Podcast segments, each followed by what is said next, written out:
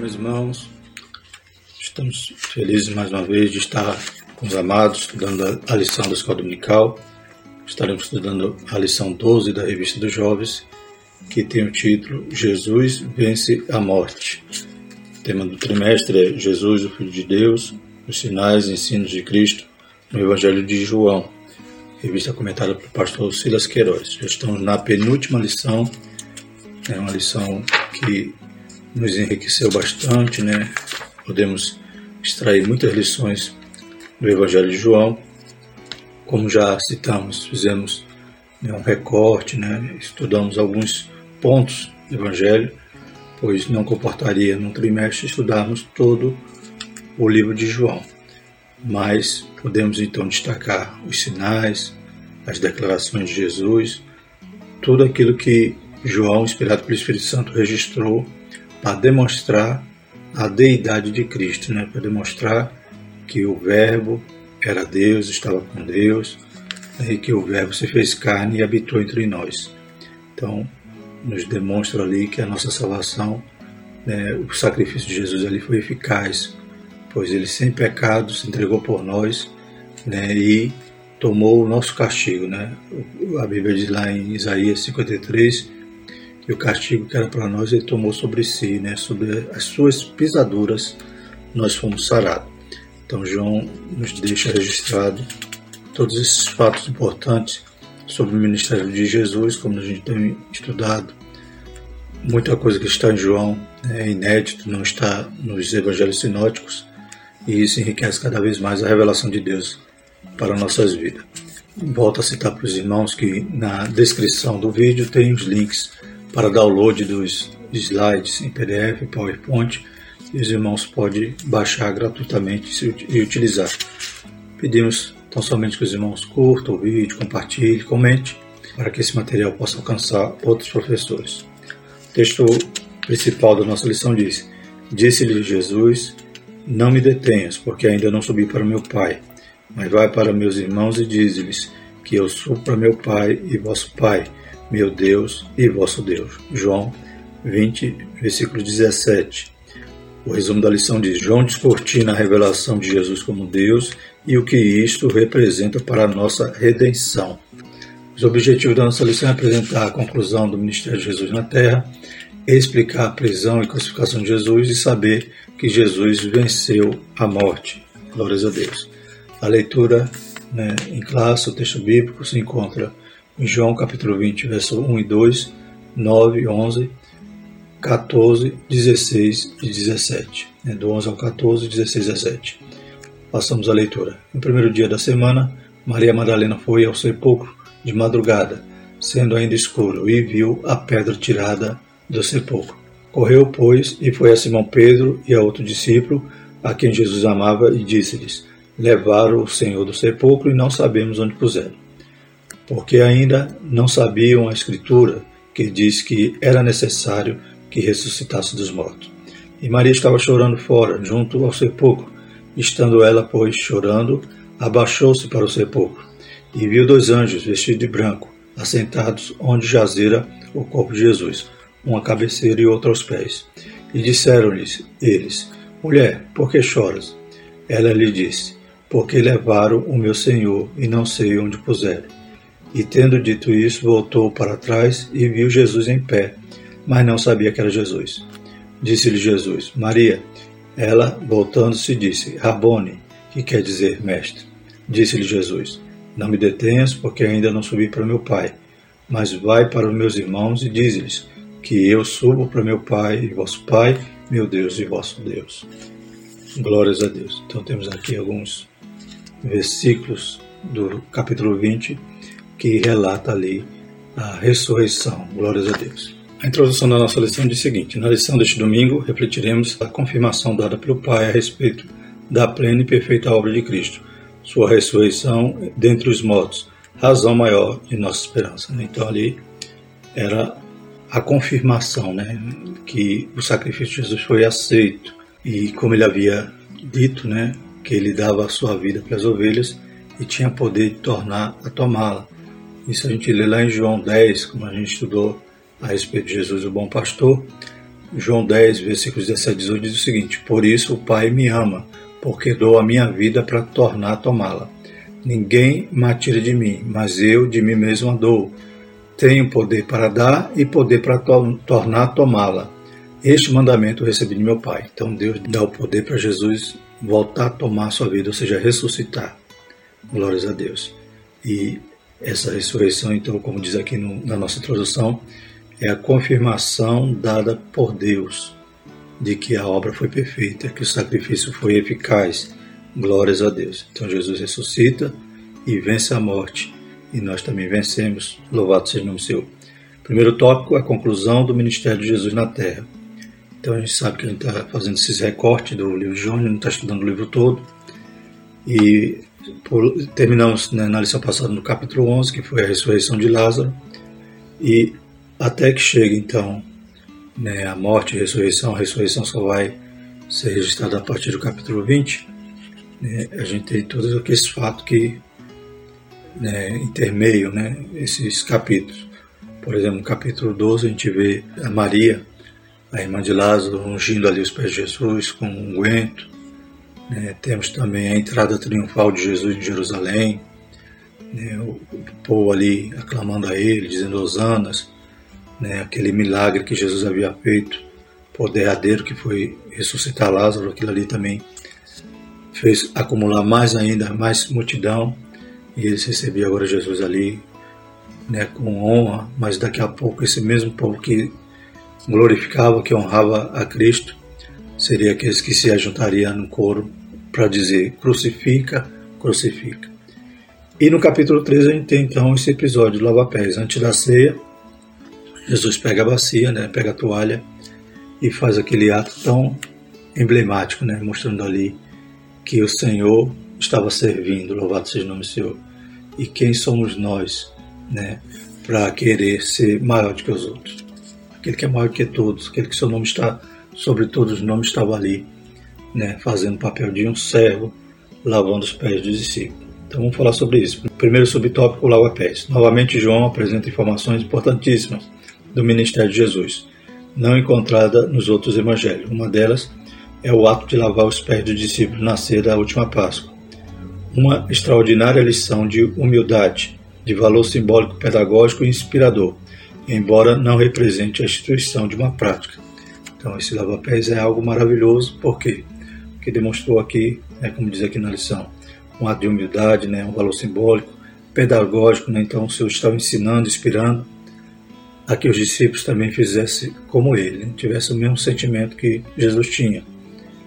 E, mas não estava instituindo ali uma ordenança para a igreja. Né? Então não, não era para né, os apóstolos continuarem exercendo né, essa prática do lava-pés durante uma ceia, por exemplo, e nem também para hoje termos isso como um rito né, que compõe ali as ordenanças de Cristo. As ordenanças que Jesus deixou para a igreja só são duas: batismo e a Santa Ceia. Então esse ato é bonito, foi simbólico, instruía, né, era pedagógico, mas não era um ato que era para dar continuidade, era um ato ali singular. Jesus estava demonstrando aos discípulos o dever que tinham de servir com atitudes humildes, não se prevalecendo jamais de suas posições como líderes espirituais. Conforme João 3,16, Jesus vai dizer: Na verdade, na verdade vos digo que não é o servo maior do que o seu senhor, nem o enviado maior do que aquele que o enviou. Né? No livro de apoio vai citar a respeito né, da contramão que Jesus estava tomando ali. Por quê? Porque os discípulos tinham ali no seu interior né, o orgulho que é dado lá desde Adão, desde a queda, porque o inimigo de nossas almas, Satanás, ele também enveredou para essa porta do orgulho, por isso ele caiu. E lá no Éden ele tentou Adão e Eva para que eles desejassem ser igual a Deus. Também esse orgulho foi né, um dos pecados ali que motivou a queda. E até hoje o homem né, cultiva o orgulho. E o orgulho a ponto de achar que é melhor que os outros, né, ou socialmente, ou intelectualmente, e às vezes até na igreja, né, por causa de uma posição, achar que é maior. Né, eu fiz uma analogia em edições passadas, eu volto a repetir, né, que na esfera né, social, na esfera administrativa, quando a gente vê lá um símbolo, uma pirâmide, né, a hierarquia de uma empresa, aí tem lá o presidente, depois tem os, as diretorias, então vai formando aquela pirâmide e quem está lá no topo é aquele que manda. E eu dizia que né, na, no ponto de vista espiritual, essa hierarquia é de cabeça para baixo. Né? Então o pastor está lá embaixo, né, o líder está lá embaixo, seus cooperadores. Então na realidade ele não está em cima, ele está embaixo, porque ele é aquele que vai sustentar mais peso, ele é aquele que vai suportar né, todos os demais. Então ele está servindo e ele não pode se vangloriar achando que ele é maior ou pisar sobre os outros. Pelo contrário, né? espiritualmente ele é aquele que vai ter que suportar mais. Quem mais é dado, mais é cobrado. Então, o servo, né, como diz aqui, não é maior que o seu Senhor. Se Jesus, sendo Senhor, se sujeitava a práticas tão humildes como lava-pés, os discípulos deveriam viver de forma semelhante. No verdadeiro cristianismo, não há lugar para orgulho e prepotência. Então, devemos se somos cristãos, se estamos seguindo a Cristo, servir uns aos outros, suportar. E Jesus, nessa analogia dessa pirâmide, ele suportou o mundo todo. É, o castigo que era para nós, ele tomou sobre si ali na cruz. Obediente até a morte de cruz. Louvado seja o nome do Senhor. Por isso que o Senhor, Deus confirma né, a sua obra, o ressuscitando. Louvado seja o nome do Senhor. É a prova de que o sacrifício foi aceito. Segundo subtópico, as últimas instruções. João passa a relatar dos momentos do ministério de Jesus que não tem caráter público. No primeiro fala com os discípulos, no segundo fala com o Pai e em seguida entrega-se à prisão, julgamento e morte. Então vemos que estamos aqui só pulando né, os capítulos. Então do capítulo 13 a gente vai para o capítulo 14. Então Jesus começa agora a falar com os discípulos, dá ali as últimas instruções, já começa no capítulo 13 capítulo 15, a gente lembra, né? Jesus dizendo que ele é a videira verdadeira, nós somos os, os ramos. Então, capítulo 16, Jesus continua falando né, a respeito do Espírito Santo, como ele começou no capítulo 14. Capítulo 17, ele vai fazer a oração intercessória por nós, louvado seja o nome do Senhor. E a partir daí, então, dá-se os últimos acontecimentos na vida de Jesus. Então, João, ele Nessas últimas horas do ministério de Jesus, né, nós temos cinco capítulos relatando o que aconteceu. Né? A gente começa aqui no capítulo 13, então já está né, já chegando ali à tarde do último dia da vida de Jesus. Né? Até chegar no Getsemane à noite, ser preso e na sexta-feira estar ali sendo julgado e por final ser crucificado. Então João é realmente ele é diferente dos evangelhos sinóticos, pois a partir do capítulo 13 ele se debruça em relatar né, os ensinos, a oração e esse momento então do julgamento e crucificação de Cristo. E por final, a ressurreição, que é o tema da nossa lição. Depois de predizer a traição que sofreria em João 13, 21 a 30, Jesus transmite suas últimas instruções aos discípulos. Fala abertamente de sua partida, volta a declarar-se igual ao Pai e anuncia a vinda do Espírito Santo. Aliás, é de uma riqueza extraordinária a revelação que Jesus faz sobre a missão do Consolador no capítulo 14, 15 e 16. Então Jesus vai preparar os discípulos para a sua partida. Jesus vai também consolá-los, dizer: Não turbeis o vosso coração, né? crede em Deus, crede também em mim. E Ele vai nos dar ali a promessa maravilhosa de que Ele vai e que Ele volta e que Ele nos leva. Oh glória! Né? Então a promessa não é só que Ele vai voltar, é que Ele vai nos levar. Louvado seja o nome do Senhor. E enquanto isso, enquanto estamos na terra, Ele deixou ali o Consolador para nos ajudar. A riqueza doutrinária de João também se vê, portanto, na sua doutrina bíblica do Espírito Santo, depois de anunciar o batismo do Espírito Santo, em João 1,33, de mostrar Jesus prometendo o fluir desse Espírito como rios de água viva, João 7, 38 e 39, que diz: Quem crê em mim, como diz a Escritura, rios de água viva correrão do seu ventre. E isso disse ele do Espírito Santo que havia de receber os que nele crescem, porque o Espírito Santo ainda não fora dado, por ainda Jesus não ter sido glorificado. E ainda o evangelista detalha o agir né, do Espírito Santo na dispensação da graça. Então, todos esses ensinos a gente encontra aqui no Evangelho de João, principalmente aqui nos capítulos 14, 15 e 16. Então, a gente estudou na lição passada que Lucas também falava sobre o Espírito Santo, ele falava a respeito do agir, do poder, né, do carisma. Glórias a Deus, do revestimento de poder. Mas João já vai falar da ação do Espírito Santo em ensinar, em testificar, em glorificar, em nos consolar, em estar conosco. Glórias a Deus. Terceiro subtópico, o papel do Espírito Santo. Os registros de João sobre a missão do Espírito Santo são fundamentais para que, em conjunto com Atos e as Epístolas Paulinas, especialmente compreendamos como ele age em nós e por nós nesses dias. O Espírito da Verdade não apenas habitaria com os discípulos, mas estaria neles, o que se cumpriu após a ressurreição de Cristo. João 14,17 diz: Espírito de verdade que o mundo não pode receber, porque não vê e nem o conhece, mas vós os conheceis, porque habita convosco e estará em vós. Ou seja, além dele habitar, ele estará nos guiando, nos conduzindo, nos estará conosco, né? Como Jesus disse que estarei convosco todos os dias até a consumação dos séculos, né? Hoje nós temos a companhia de Jesus através do Espírito Santo. Glórias a Deus.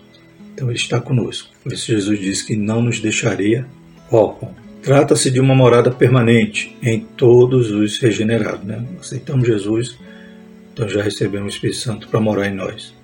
O Espírito Santo tem uma como missão nos ensinar todas as coisas pertinentes ao reino de Deus.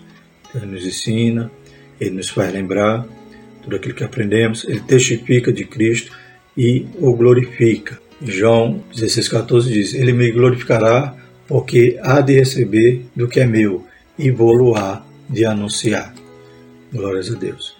É dele o exclusivo papel de convencer o mundo do pecado, da justiça e do juízo, ou seja, não há como alguém ser salvo por um mero assentimento mental da doutrina cristã.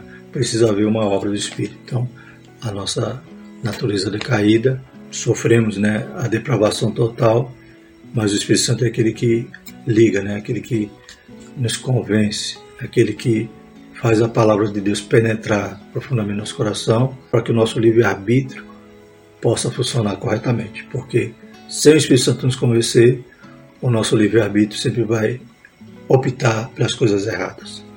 O Espírito Santo vem primeiro e dá o primeiro passo na nossa vida. Aleluia, nos constrange, nos convence, nós nos humilhamos, nós nos arrependemos e aceitamos ao Senhor como nosso Salvador e condutor de nossas vidas. Louvado seja o nome do Senhor. Para não sermos enganados por filosofias ou doutrinas estranhas, precisamos viver em comunhão permanente com o Espírito Santo, especialmente nesses últimos dias, quando aumenta a apostasia, conforme 1 Timóteo 4.1. Mas o Espírito expressamente diz que nos últimos tempos apostatarão alguns da fé, dando ouvido a espíritos ganadores e a doutrinas de demônio. Então, esses últimos tempos são estes que vivemos e precisamos do Espírito Santo também para que fiquemos firmes na fé. Glórias a Deus. Então, Jesus disse: Ele estará convosco, né? O Consolador, Ele está do nosso lado então precisamos viver no Espírito para vencer o pecado, para vencer a carne, para vencer o mundo. Segundo tópico da nossa lição, prisão e crucificação de Jesus. É chegada a hora. Então, Jesus, né, a gente tem estudado também que Jesus de vez em quando dizia ainda não era chegada a hora dele. Mas agora ele vai dizer, é chegada a hora, a hora dele ser glorificado. Né? Depois de tantas ameaças investidas dos judeus, estava chegando a hora de Jesus se entregar à crucificação. Como último ato antes de seguir para o cenário de sua prisão, Jesus levanta os olhos aos céus e fala com o Pai. Estava seguro de que tudo havia glorificado àquele que o enviara, consumando a obra que lhe dera fazer. Então, é chegada a hora, né? Então, João 17,1 diz: Jesus falou assim, e levantando seus olhos ao céu, e disse: Pai, é chegada a hora. Glorifica teu filho, para que também teu filho te glorifique a ti. Então era chegada a hora de Jesus ser glorificado, ser entregue por nós, né? morrer na cruz e em seguida, ao terceiro dia, ressuscitar. Agora pede para os discípulos para que fossem livres do mal. Então estamos aqui no capítulo 17 de João. Não somente aqueles discípulos, mas todos aqueles que viessem a crer nele e se tornasse seu seguidor. Jesus orou pelos discípulos e por nós, todos aqueles que ainda iam chegar. Glórias a Deus. Segundo subtópico, no Getsemane. No sopé do Monte das Oliveiras havia um horto ou jardim chamado Getsemane. Jesus tinha por costume ir àquele lugar quando estava em Jerusalém e assim o fez também na noite em que seria preso. Então era um lugar que Jesus frequentava. Né? Jesus sempre estava ali orando. Tanto é que Judas sabia onde Jesus estava porque era comum Jesus estar ali orando, né? Glórias a Deus. Que nós também tenhamos uma disciplina de oração, né? tenhamos também um quarto de guerra, ou seja, um lugar onde nós estamos ali sempre, aleluias, tendo um devocional, uma comunhão com Deus diariamente. Que Deus nos guarde e nos desperte, né, para não ficarmos dormindo como os discípulos, né? Jesus orando e Jesus pergunta: Vocês não podem velar por mim nem uma hora? Que Deus nos desperte cada dia mais e sejamos disciplinados. Os evangelhos sinóticos narram com mais detalhe esse momento tão cruciante para Jesus. Mateus conta que ele foi ali orar levando, levando consigo Pedro, Tiago e João. Mateus 26, 37. Registra sua tristeza e profunda angústia, enquanto Lucas, o médico, especifica que seu suor tornou-se em grandes gotas de sangue que corriam pelo chão. Né? Então, o próprio Lucas, né, que era médico, traz né, esse registro. Né? Então, a agonia de Jesus foi tão grande que né, seu corpo ali fazia com que, né, conforme alguns relatos médicos, de médicos sobre esse momento aqui, era né, a tensão e os vasos da testa ali era um estresse tão grande que se rompiam e o sangue se misturava com o suor. Foi ali que Jesus, mais uma vez, de uma forma definitiva, entregou a vontade do Pai a despedir de tudo que se enfrentaria nas últimas horas da vida. Né? O possível, afasta-te de mim esse cálice mas que não seja feita a minha vontade, mas a tua. Então, Jesus entregou ali a vontade e foi obediente. Sentiu ali o peso, né, do nosso pecado, mas ele cumpriu a sua missão. Louvado seja o Senhor. Preso e crucificado, é o terceiro subtópico. As últimas horas de Jesus foram de intensas agonia. Um julgamento cercado de ultrajes e escárnios. Um processo de completo abandono por parte dos discípulos, como havia predito Mateus 26,56 diz: Mas tudo isso aconteceu para que se cumpra a escritura dos profetas. Então, todos os discípulos deixando fugiram. Né? Então, pastor é ferido, as ovelhas fogem e deixaram ali Jesus só. Né? Ele sofrendo ali escárnio, tapas, zombaria. Né? Então, Jesus sendo tratado como o pior bandido, né? o mais vil criminoso e ele não fez nada de mal. Né? Ele não tinha nenhum pecado e nenhum crime. Mas os homens né, orgulhosos, querendo né, manter seu prestígio, seu poder, né, Satanás ali inflamou seus corações para terem esse ódio de Jesus. Pedro, né, o mais enfático, negou três vezes. Né? Até Pedro, que era o mais alvoroçado, assim, o mais atirado, disse que ia até a morte. Claro que ele Ainda foi corajoso, não né? chegou perto ali, mas ele também negou, né? Depois ele, Jesus ainda vai ter um encontro maravilhoso com Pedro, né? E Pedro vai agora dizer que ama, glórias a Deus, ama Jesus. Negou três vezes e vai dizer também que ama Jesus três vezes. Enfim, os judeus religiosos tinham Jesus preso como tanto esperavam. Em seguida, ele compareceu perante Anás e Caifás, sumo sacerdote, para ser interrogado. Já tinha uma sentença de morte queriam apenas formalizar o intento. Já estudamos também que ali o sacerdócio era corrompido, Anás era o sogro de Caifás, não tinha nem que estar ali no, no julgamento. Mas ali havia aquele coloio né, do sumo sacerdote, era né, colocado, indicado por política, por Roma, né, e a família de Anás ali, quase todos os filhos ali né, foram sumo sacerdote nesse rodízio que eles faziam ali, era um sacerdócio então falido. E levam Jesus ali, mas já queriam, já tinham a sentença, antes de, de analisar os fatos, já tinham a sentença. Foi um julgamento de trás para frente, pois eles já tinham lá toda a condenação, que era a morte.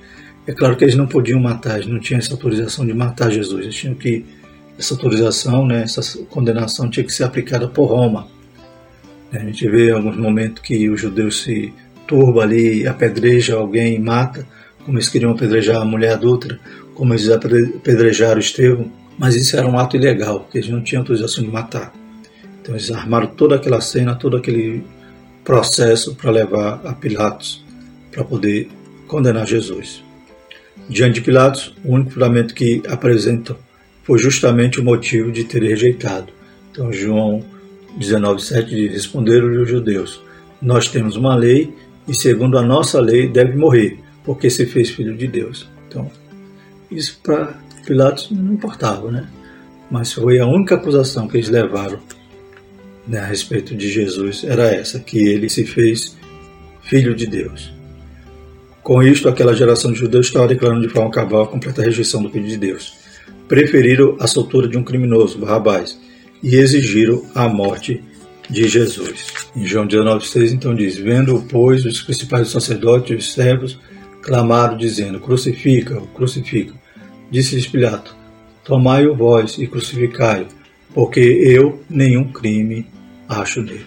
Né? Então, Pilatos não enxergava crime, tentou até soltar Jesus, mas os judeus incitados ali pelos sacerdotes né, fazer coro dizendo crucifica, crucifica. E a Barrabás eles disseram solta Barrabás e crucifica Jesus. Então escolheram um malfeitor em lugar do nosso mestre. Terceiro tópico, ele venceu a morte. Né? Então aqui é o, o ápice da lição. Né? Como vai dizer aqui, o curso da vitória, primeiro subtópico. O ápice da vitória de Cristo é sem dúvida o fato de, no terceiro dia, ter ressurgido dentre os mortos. Esta vitória decorreu de todo um processo de obediência e entrega que começou com a sua decisão de submeter-se à encarnação. Né? Então, lá em Filipenses capítulo 2, versículos 6 a 8, começa ali então a trajetória de Jesus para morrer ali na cruz. Quando é que começa? Quando ele encarna. Quando ele se torna, o verbo se torna carne, como diz Filipenses que sendo em forma de Deus, não teve por usurpação ser igual a Deus, mas esvaziou-se a si mesmo, tomando a forma de servo, fazendo-se semelhante aos homens, e achado em forma de homem, humilhou-se a si mesmo, sendo obediente até a morte, morte de cruz. Então, todo o plano de Deus que passava ali pela encarnação de Jesus e tornando-se carne, era para que ele fosse fiel até o fim, obediente, para morrer em nosso lugar. Então, Ninguém poderia pagar esse preço, porque todos pecaram e destituídos estavam da glória de Deus. Não há um justo sequer. Então precisa ouvir um justo, viver de forma justa. Aleluia. Resistir às tentações, perseverar até o fim e ainda se entregar por nós. Glórias a Deus. Né? Ele não foi de maneira nenhuma pego de surpresa. Já sabia, conforme a gente lê lá em João 13, né? João 13, 3 diz: Jesus, sabendo que o Pai tinha depositado nas suas mãos todas as coisas, que havia saído de Deus e que ia para Deus. Né? Então Jesus já sabia de todas as coisas.